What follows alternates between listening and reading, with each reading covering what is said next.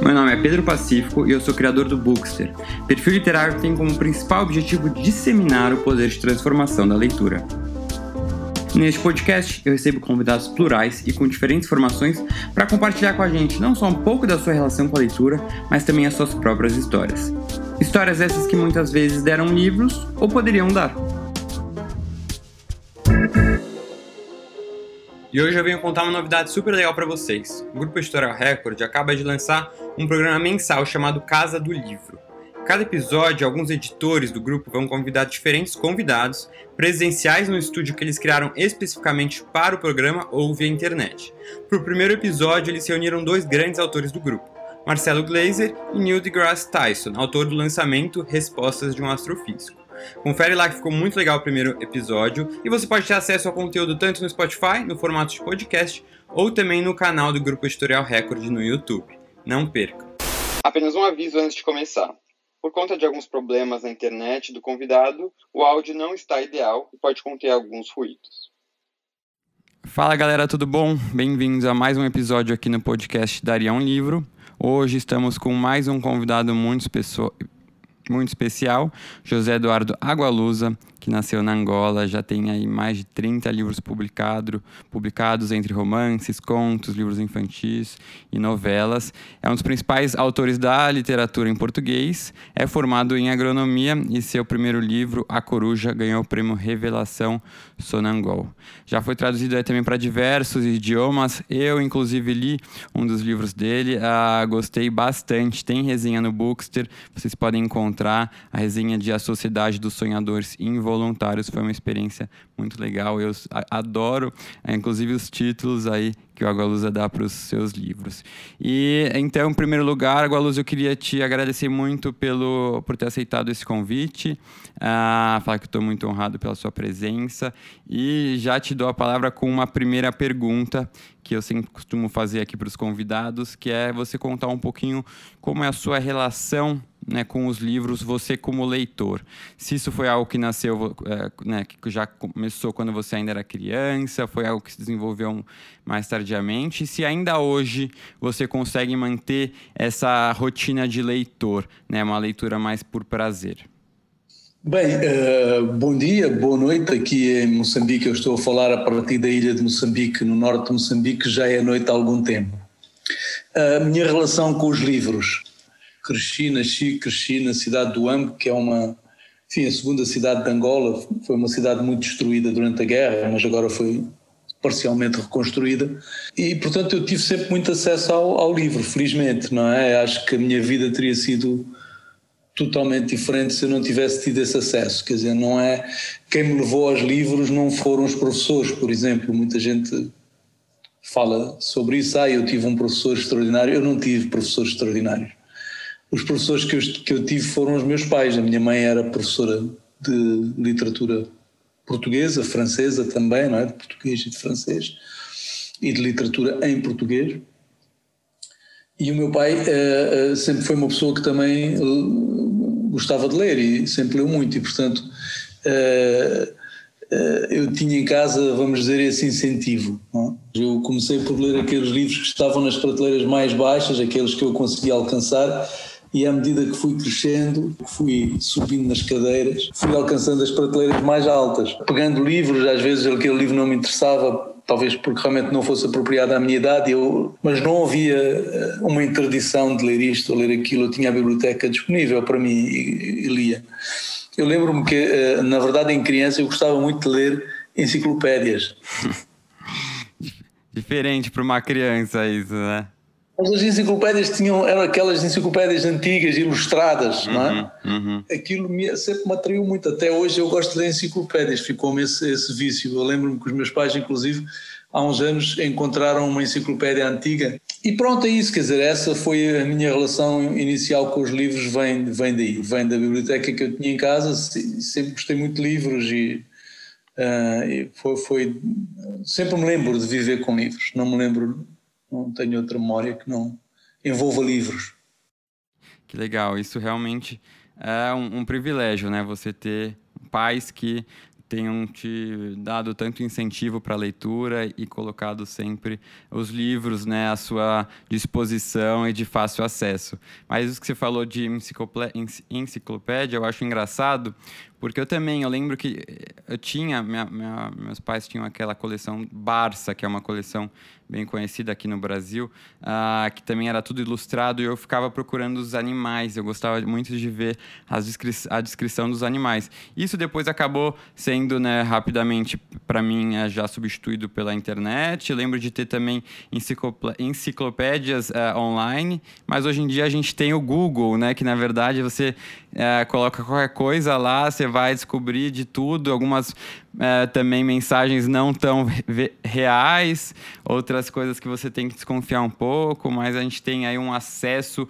É assim, a enciclopédia também, olha, a enciclopédia, que, essa enciclopédia, essa primeira enciclopédia, eu me lembro que, que o Hitler ainda era vivo na enciclopédia, ok?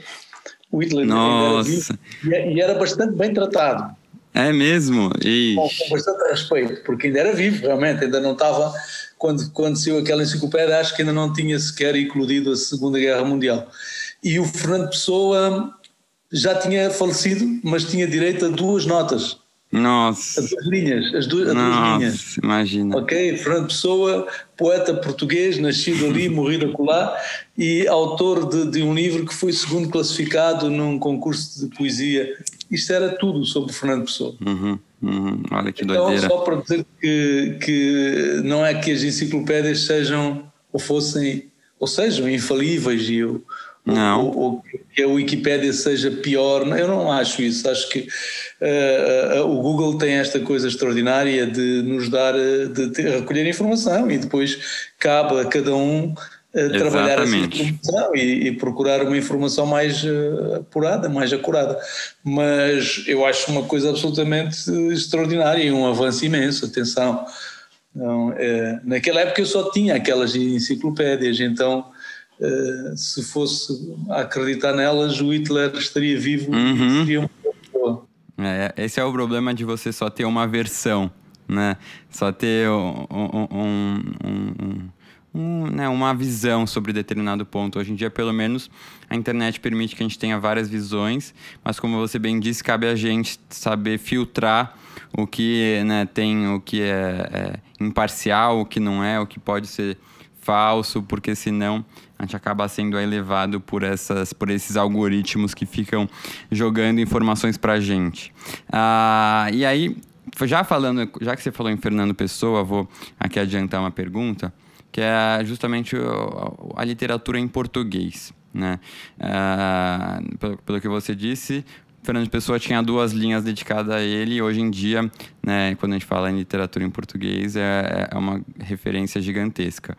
Como você vê, enxerga a literatura em português hoje em dia? Você acha que ela está é, tendo um, um alcance maior né, quando a gente fala em um, em um alcance mundial, é, ou se você acha que o idioma ainda pode ser uma grande barreira?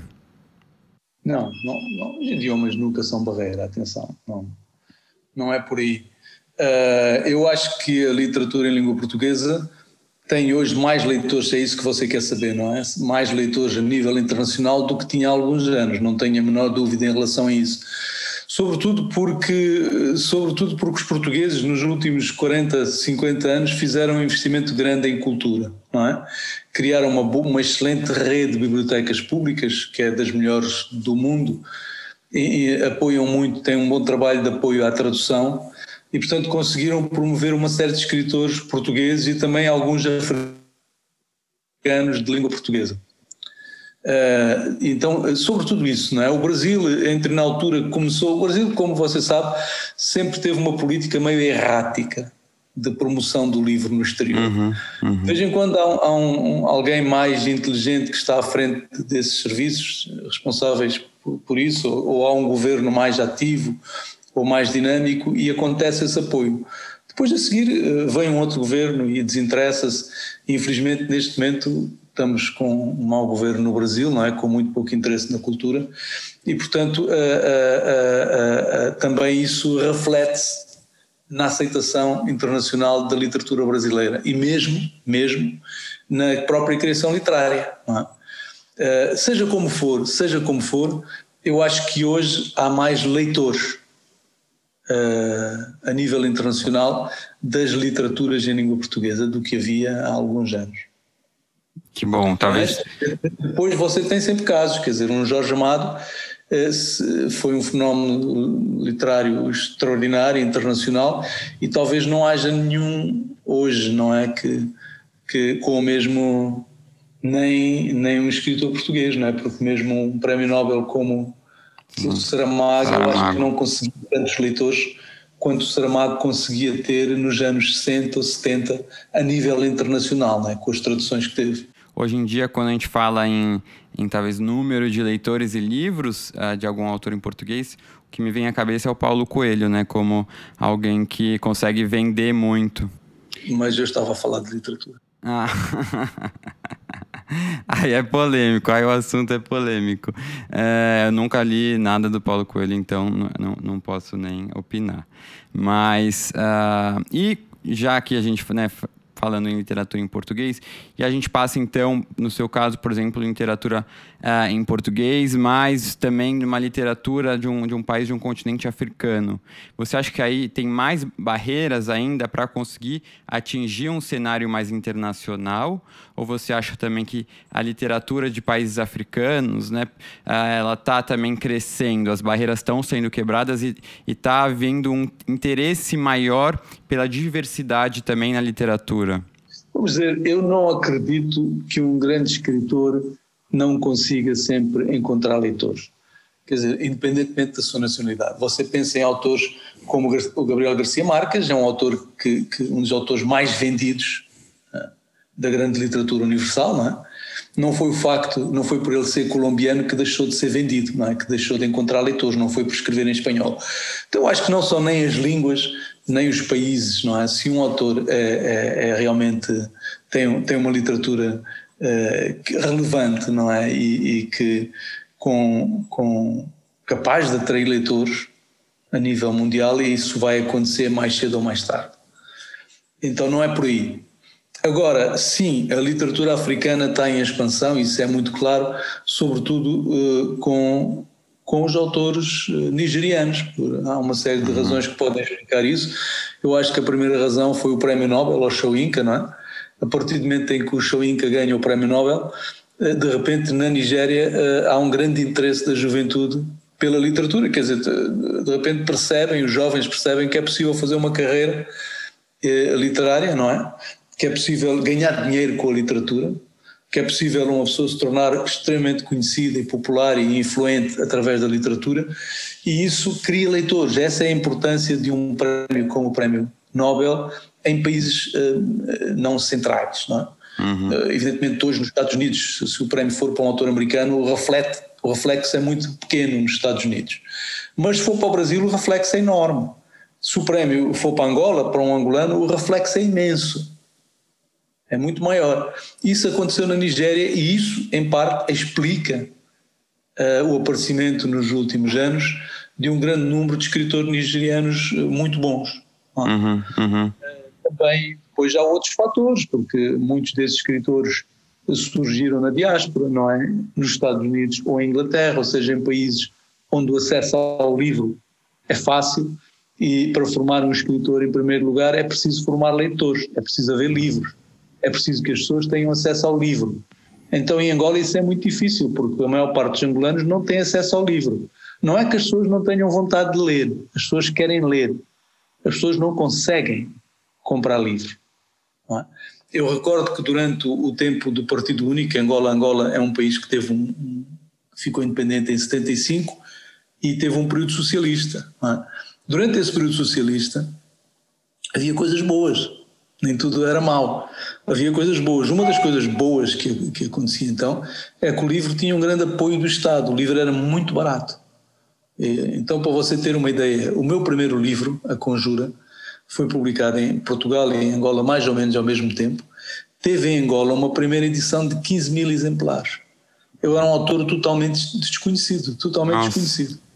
E esses 15 mil exemplares esgotaram em poucos meses. Mas o Pepetela teve edições de 100 mil exemplares. Uhum. Esgotavam. porque os livros eram muito baratos. Então as pessoas compravam livros. Compravam livros. Isso é um fenómeno que você encontra em todos os países uh, do antigo uh, Bloco de Leste. É? Você vai a qualquer país, uh, a Roménia, qualquer um desses países, e você encontra pessoas com pessoas humildes com bibliotecas muito boas. Cuba, a mesma coisa, com bibliotecas muito boas, porque o livro era muito barato nesses países. As pessoas tinham a possibilidade de comprar livros. Hoje em Angola é exatamente o contrário. Um livro pode custar o ordenado mínimo não é? Uhum, uhum, uhum. Os livros são importados, quase todos, e chegam a Angola a preços absurdos. Então, ainda que as pessoas queiram comprar livros, não conseguem, não é? Uhum. O último lançamento que eu fiz em Angola o ano passado uh, foi uma experiência uh, ao mesmo tempo muito comovente, mas para mim muito perturbadora, porque eu tinha imensa gente, na, foi um, fizemos um, um evento público, uma conferência, um, um debate com o Miyakoto também, e uh, apareceram centenas de pessoas, eh, havia três salas cheias de pessoas, quase todos jovens, basicamente jovens, e havia jovens eh, que me entregavam um livro para eu autografar para quatro e às vezes cinco pessoas, Nossa. porque eles tinham juntado, eles não tinham dinheiro para comprar, então eles, eles reuniam-se e compravam um livro a quatro, a cinco, e depois o livro circulava entre eles. Nossa. Não, impressionante. E você vê, quer dizer, é, é uma coisa de partir o coração, porque você percebe que aqueles jovens têm uma enorme vontade de ler. Apareceram também jovens de círculos de leitores, de clubes de leitura, né? alguns que vinham de cidades distantes. Havia um clube de leitura que vinha de Benguela, que é uma cidade muito longe de Luanda e é um percurso, enfim, leva, leva a pessoa tem, não, não, é, não é ali ao lado. Uhum, uhum. E, e, mas foram de propósito para me ver, não é? para, tudo isto é, é muito como, como, comovente, não é? Então você percebe que existe esta vontade, as pessoas querem ler. Sim. Mas as pessoas não têm acesso ao livro, infelizmente, não é? Portugal, você vai a Portugal e qualquer pequena cidade tem uma boa biblioteca Sim. pública. Sim. Muito boas bibliotecas públicas, uhum. muito uhum. boas. E, e, é uma diferença, isso faz a diferença total, não é? Quer dizer, como é que não há de fazer diferença? E acho que é o que você falou, né? Mais leitores significa mais escritores, né? Também é, não, é, é, uma consequência lógica.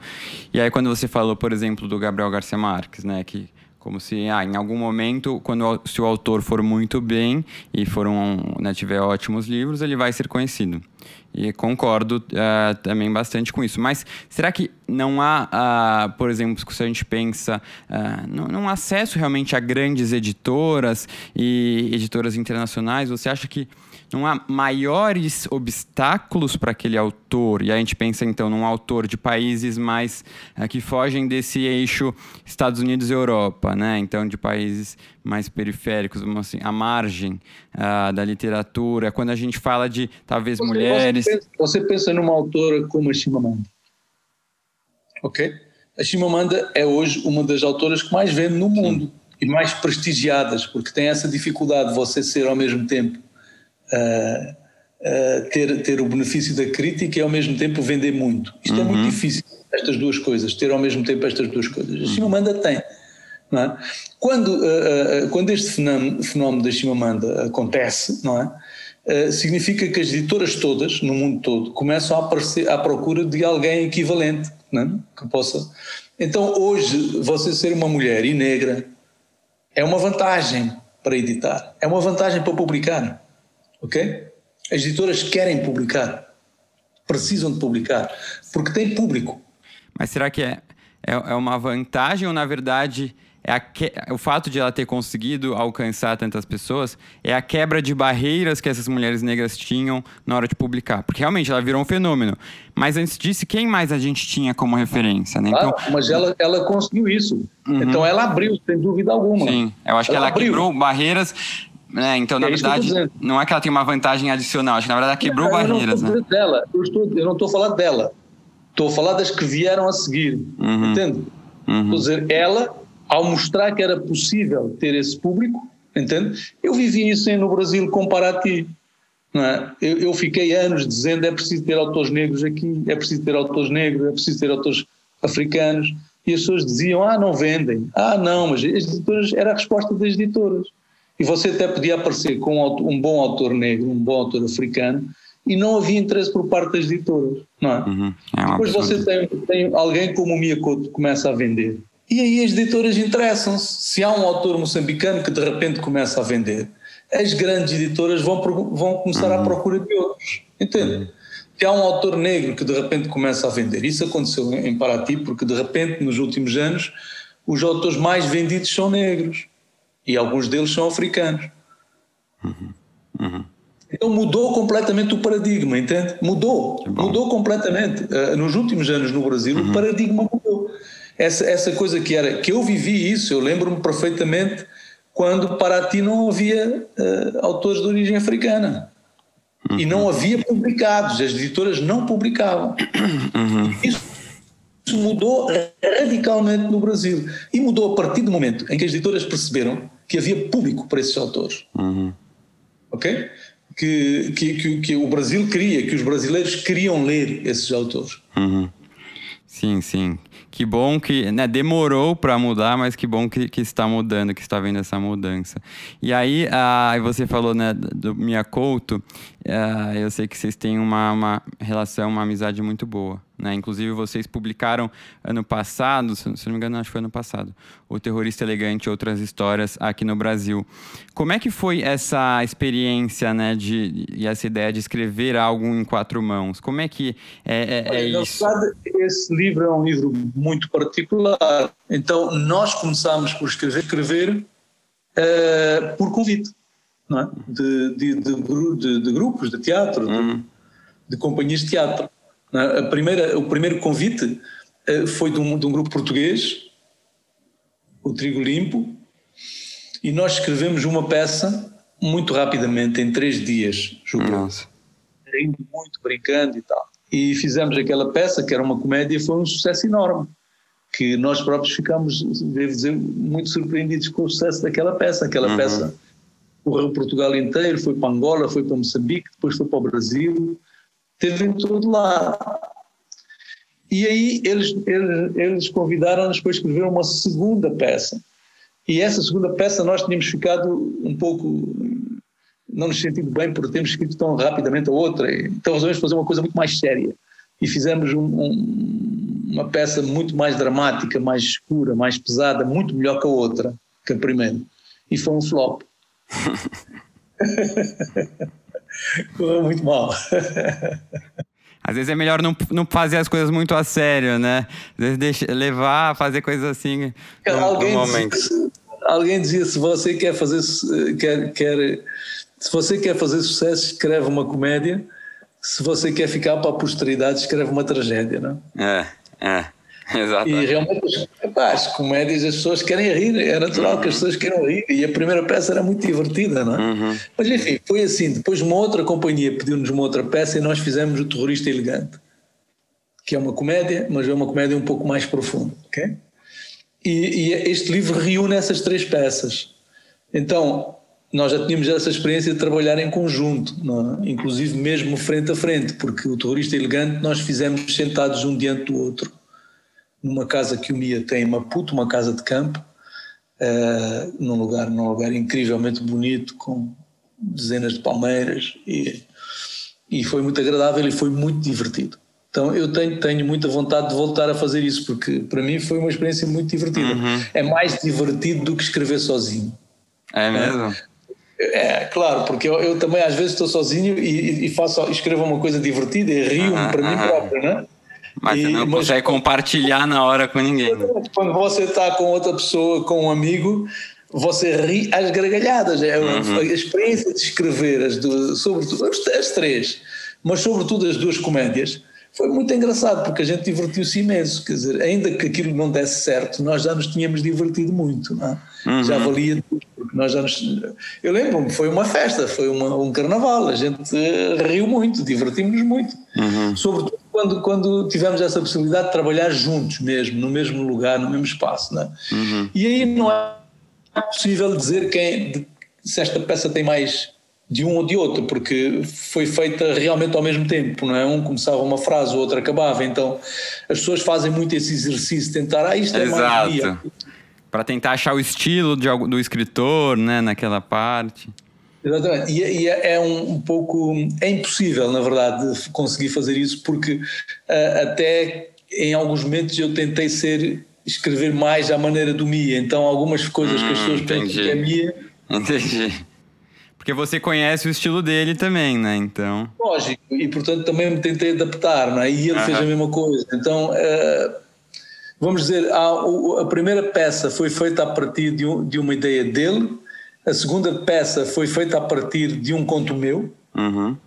Já estava até publicado, mas depois ficou totalmente alterado, é outra coisa, não é? E aliás, o segundo conto que surge já não tem nada a ver com o original. Uhum. É, outra coisa. Né? E esse aí, que se chama Caixa Preta, estão agora fazendo um filme de animação. Ah, que legal. Então, está muito avançado, que eu acho que vai ficar, na verdade, acho que vai ficar melhor que o conto. Vai ficar muito bom. Ah, que legal, que legal. E até quando uh, no ano passado vocês, uh, você e o Mia disseram à Folha de São Paulo a seguinte frase: O Brasil hoje lembra a África pré-guerra civil.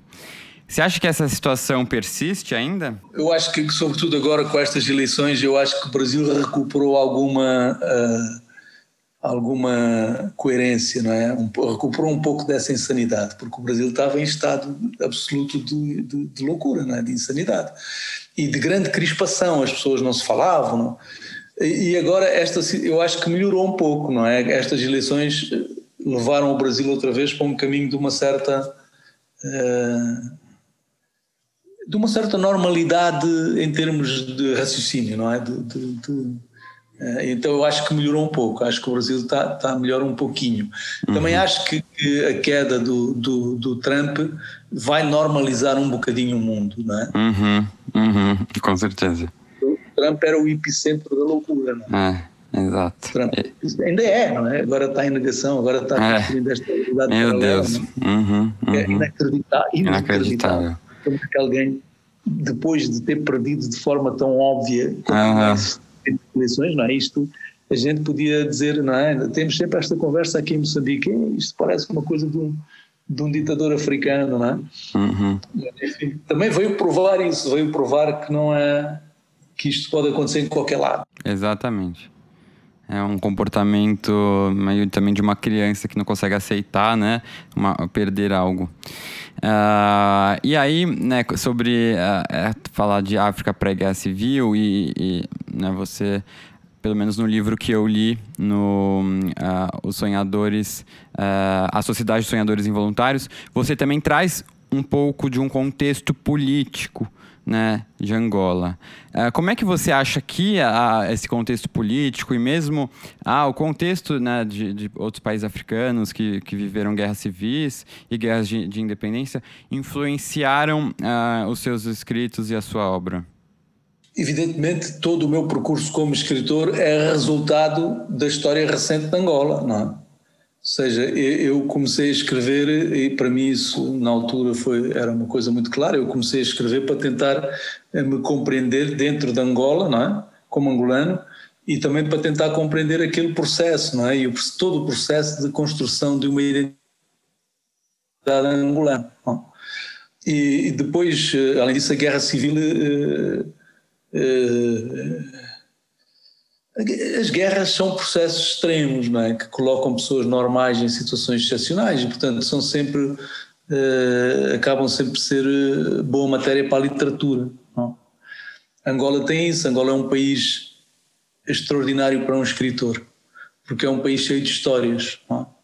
Por um lado, devido a essa. Uh, esse drama todo que Angola viveu com a, com, com a guerra com a guerra civil, mas na, na verdade antes da guerra civil nós tivemos uma guerra pela independência e desde que que Angola começou a surgir como nação com a presença portuguesa que houve sempre guerras.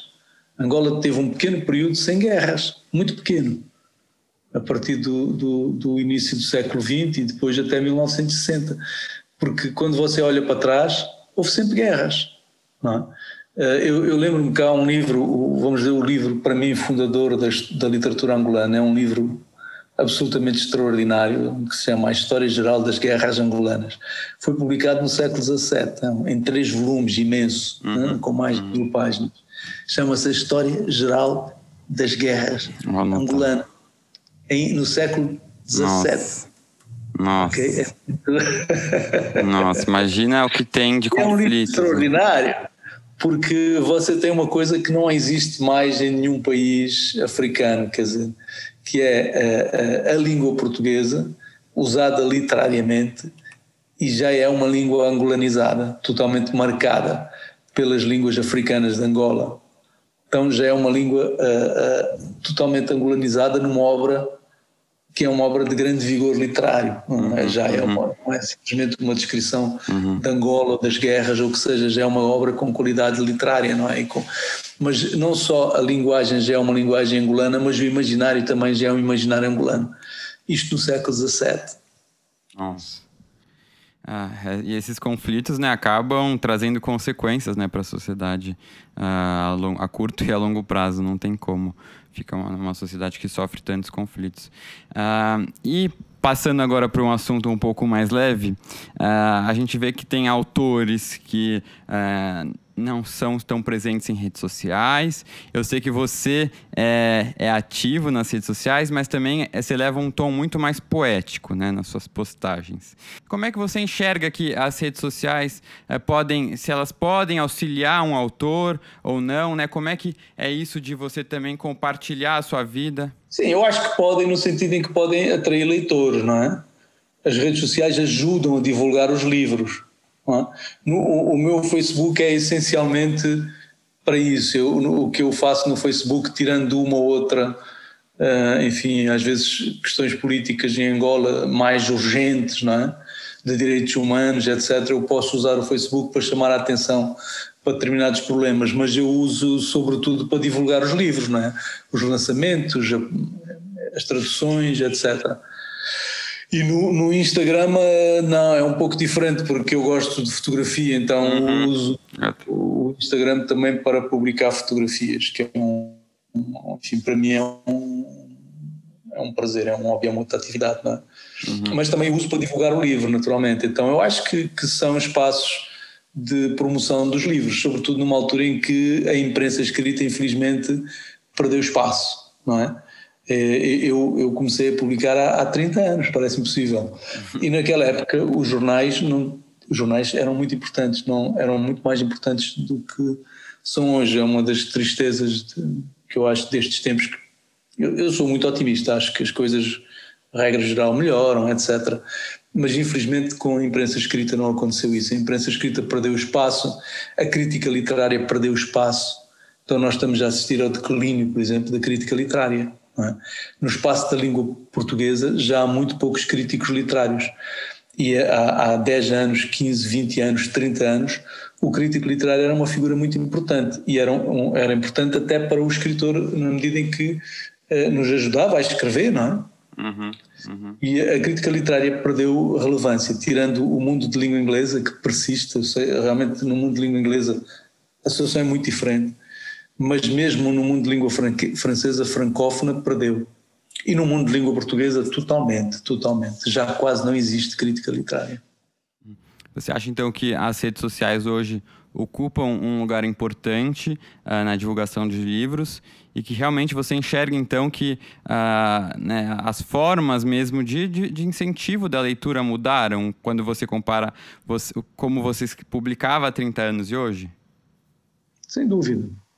Como eu disse, quer dizer, há 30 anos uh, uh, o papel do crítico literário era determinante. As recensões nos jornais eram muito importantes. E eu sei até como leitor, não é? Porque eu, eu comprava os livros a partir, eu lia as recensões e ia à procura dos livros a partir das recensões, não é? E, e, hoje não, hoje não, hoje não. Hoje, hoje até posso encontrar na, nas redes sociais. Lá está, posso, encontro mais facilmente informação sobre livros nas redes sociais, em blogs especializados, é, etc. Quer dizer, eh, são, no fundo, são leitores que estão, eh, que estão presentes nas redes sociais e que e, e, alguns deles acabam por fazer esse papel de crítico literário, não é? De divulgador literário. E hoje é mais aí que nós encontramos informação sobre os livros do que na imprensa escrita, por exemplo, né? Uhum. ou na, na, imprensa tradicional. Para mim é uma pena, eu, eu tenho muita pena, eu acho que não é que, que, que não. Eu acho que tenho pena que a imprensa escrita tenha decaído tanto, não é? Uhum. Mas pelo menos que haja alternativas, que tenham aparecido ou que comecem a aparecer alternativas, e é isso que a imprensa tradicional uhum. fazia. E você Mas como leitor da imprensa escrita, que eu continuo a ler jornais não é? e valorizo muito jornais, a mim custa ver a decadência dos jornais. Uhum, uhum, com certeza. Ah, e você, como autor, você chega a, a dar uma pesquisada assim no, na internet, o que estão falando nas redes sociais? Você lê é, resenhas que alguns perfis colocam? Ou você não prefere não, não, não ficar vendo não, a opinião? Leio, leio, leio, leio. leio. Uhum. Não, leio, leio, leio. Eu não, por exemplo, o que eu não leio porque não tenho muita paciência e, e às vezes recebo, mandam para mim, são coisas académicas. Uhum. Uhum. Vou ser franco, eu não tenho muita paciência uhum. para, uhum. para, para esse tipo de, de, Não tenho. Mas as, uh, sim, as recensões leio, leio, uhum. tento ler. E eu acho que são úteis para uns, quando, quando uma recensão é boa, é bem feita, não é? É muito bom. Um escritor ajuda o escritor. Sim, sim. Ah, legal. E é, daqui a pouco estamos até se aproximando mais do, do, final da nossa conversa, mas eu queria pegar agora com você algumas dicas de leituras. Então, antes né, de você dar umas dicas suas, assim, eu queria que você indicasse autores angolanos, autoras angolanos uh, para o pessoal que está ouvindo. O que, que você indicaria de livros? Além, lógico, dos seus livros que já estão mais do que indicados. Olha, eu sou um grande leitor de poesia, não é? Sou, sou um, um, um escritor de ficção movido a poesia, não é? Eu leio muito, eu preciso de ler antes de escrever, não é? E o que eu leio antes de escrever normalmente é poesia. E na poesia há uma, uma autora angolana que eu gosto muito, que é Ana Paula Tavares. Uh, então, Ana Paula Tavares, há um outro autor que infelizmente morreu há poucos anos, que eu acho que era uma figura figura humana e depois um, grande, grande poeta que era o Rui Duarte Carvalho, angolano, uh, que eu acho que deveria ser uh, descoberto no Brasil também é? e em Portugal inclusive também, porque é, um grande poeta da língua portuguesa. E dentro dos grandes poetas da língua portuguesa africanos, já há um outro que é o Rui Knopf, moçambicano, hum. que também já morreu há alguns anos. Uh, esses três, como na poesia, eu realmente uh, indicaria. acho até que na poesia há, em Angola ultimamente e também em Moçambique, entre os jovens, entre agora falando de autores mais jovens, têm aparecido mais bons poetas do que bons ficcionistas. É mesmo? É. Bem, na ficção agora uh, começa a aparecer isto, esta, esta, esta coisa interessante que é as diásporas, como aconteceu com a literatura nigeriana. Ou seja, começam a aparecer autores angolanos ou de origem angolana em Portugal, por exemplo, uhum. não é? Uhum. Uh, esta autora, Jamília, que, que tem agora já uma série de livros, que é, que é, uma, é uma, eu acho que é uma escritora muito interessante. Há uma outra. Qual é o nome dela? Eu não, não ouvi. Jamília. Ah, sim, sim, Jamília, sim, sim. Sim. É. Ela ganhou até um, ela, ela, ganhou prêmio, né? Ela ganhou algum prêmio bem relevante. Ela, tá ela, já publicou três romances, eu creio. Eu li dois. Uhum. E, e, há uma outra autora muito jovem que é a Yara Monteiro, angolana, que também está em Portugal. Há este autor que é meu amigo, que é o, o Calafé Palanga, que está publicado agora no Brasil, na Todavia. Uhum. Um livro que se chama Também os Brancos Sabem Dançar. Uhum, uhum, sei. É um, um, autor que eu acho que é preciso seguir com atenção. Eu acho que ele tem, tem, tem potencial para se transformar num grande escritor. Uhum. Calaf. Uhum. É um pouco suspeito porque é um, um grande amigo meu, mas realmente eu acho que. Mas tá certo, tem que fazer aí a propaganda dos amigos. Uh, e de autores brasileiros, você tem autores brasileiros que te inspiraram, que você uh, gosta bastante? Você está a falar dos, dos clássicos, dos mais velhos ou de. Ah, em geral. Você pode é, falar em geral, assim, tanto de clássicos como mais contemporâneos. Bem, dos clássicos, naturalmente. Quer dizer, eu, eu comecei a ler lendo literatura, lendo Jorge Amado, por exemplo, não é? e depois Guimarães Rosa, e, enfim, todos. uma série de to todos esses grandes autores e, e depois mais, enfim, mais de uma geração mais jovem. Na poesia também, mesmo os mais jovens, eu estou-me a lembrar, por exemplo, agora do Eucanã Ferraz, que é, deve ter a minha idade, mais ou menos, não é? Portanto, já falando, que é um, um, um poeta que eu, que eu gosto muito. Aqui, aqui há, há, há um, uma semana ou duas semanas, eu descobri um autor uh, uh, que eu uh, não conhecia de todo, que se chama Ricardo Aleixo. Você uhum. conhece? Conheço, conheço. Eu nunca li, mas eu tenho livros dele. Eu acho que ele foi publicado pela Todavia ter, também. Ele tem um livro na Todavia. Eu comprei o livro na Todavia. Eu comprei o livro da Todavia, comprei para o meu iPad. Uhum. E vou dizer uma coisa, para mim foi uma grande surpresa. Depois mostrei ao Mia, uh, copiei vários poemas, mandei para o Mia. E foi uma surpresa para mim uma grande surpresa. Então tem isso, ainda é possível, a gente ainda conhecer gente. É muito bom quando você encontra um autor de repente você fica assim, não é? Um pouco abalado. E a última vez que me aconteceu foi de facto há umas duas semanas com este Ricardo Aleixo, mineiro. Ah, que legal, bom saber. Porque, vou dizer como é que descobri, porque me convidaram para um debate com ele e depois afinal não, não foi ele, né? já não foi com ele, foi com a Conceição Evaristo, mas entretanto, como era para ser com ela, a Conceição eu já uhum. conheço muito bem, já, já, participei em muitos eventos com ela, até em França, em outros lugares, mas ele eu não conhecia, portanto fui à procura, não é? E li, fui à procura, comprei o livro e gostei imenso, devo dizer, foi uma, foi uma grande surpresa. Que coisa boa. É, é, é bom descobrir novos talentos também, né? Ah, que não estão tão na boca do público. Ah, é, eu... por exemplo, ele não percebe como é que este autor não é mais conhecido no uhum. Brasil, porque, uhum. porque é um grande poeta mesmo, é um grande poeta. E já não é tão jovem. Eu, eu, eu, vou dar, eu vou pegar o livro, fiquei curioso, porque eu confesso que eu não cheguei a ler quando eu recebi da Todavia, mas fiquei curioso. Tem que ler, sério, tem que ler. Uhum, você vai gostar. Uhum. Legal. E em termos de próximos livros, você está escrevendo alguma coisa atualmente? É, pode dar um, um spoiler para a gente? Projetos eh, que ficaram um pouco parados por causa desta pandemia, porque eram projetos que eu estava a desenvolver em Angola. preciso eh, voltar para Luanda para desenvolver esses projetos, sobretudo um deles. Mas eu devo dizer que estava completamente apaixonado, estou pelo, pelos dois, não é? São muito diferentes, não posso, não posso ainda realmente uhum. mas é, também eu acho que que aquilo que entusiasma é você fazer uma coisa diferente que nunca tinha feito antes, não é? E estes dois são projetos muito diferentes. Eu nunca tinha feito nada disto. Hum. E só que preciso de ir a Angola, não é? Agora estou aqui em Moçambique tentando encontrar um voo para Luanda, está complicadíssimo. Teria que, ainda hoje estive a ver isso, teria que ir para a África do Sul, ficar duas noites em, em Joanesburgo. É mesmo? Está complicadíssimo. Deixou de haver voo direto. Havia um voo Ei. direto para Luanda não há mais voo direto. Uh, Luanda também estão, em Angola é, é, muito difícil agora com, com o corona, com, com esta pandemia. Enfim, tudo está muito complicado, tá, não é? E, tá. Concordo, é, concordo. Enfim, teria, teria que ficar uma semana de quarentena e, portanto, depois não uhum. tenho a certeza de falar com as pessoas porque as pessoas não querem falar, querem estão presas em casa.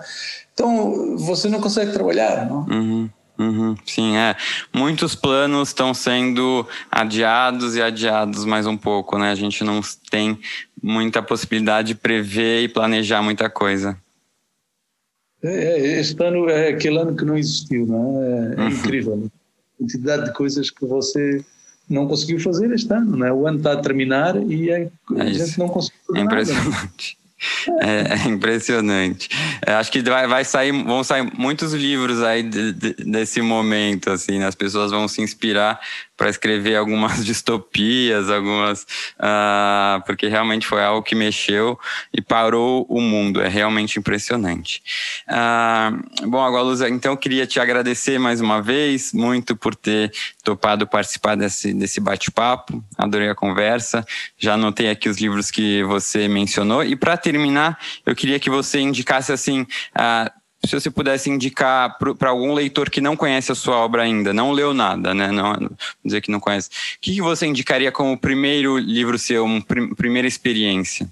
sabe que é muito difícil, porque os livros são muito diferentes uns dos outros. Então, eu, quando me fazem essa pergunta, eu tento saber melhor. Uh, pergunto sempre à pessoa quais são os seus interesses, etc. Uhum, né? uhum. Eu tenho desde o romance histórico, e aí poderia indicar a Rainha Ginga, que é um romance que gira em torno de uma, uma, uma personalidade absolutamente extraordinária da história do mundo, mas é um romance que se passa entre os séculos XVI e XVII, não é?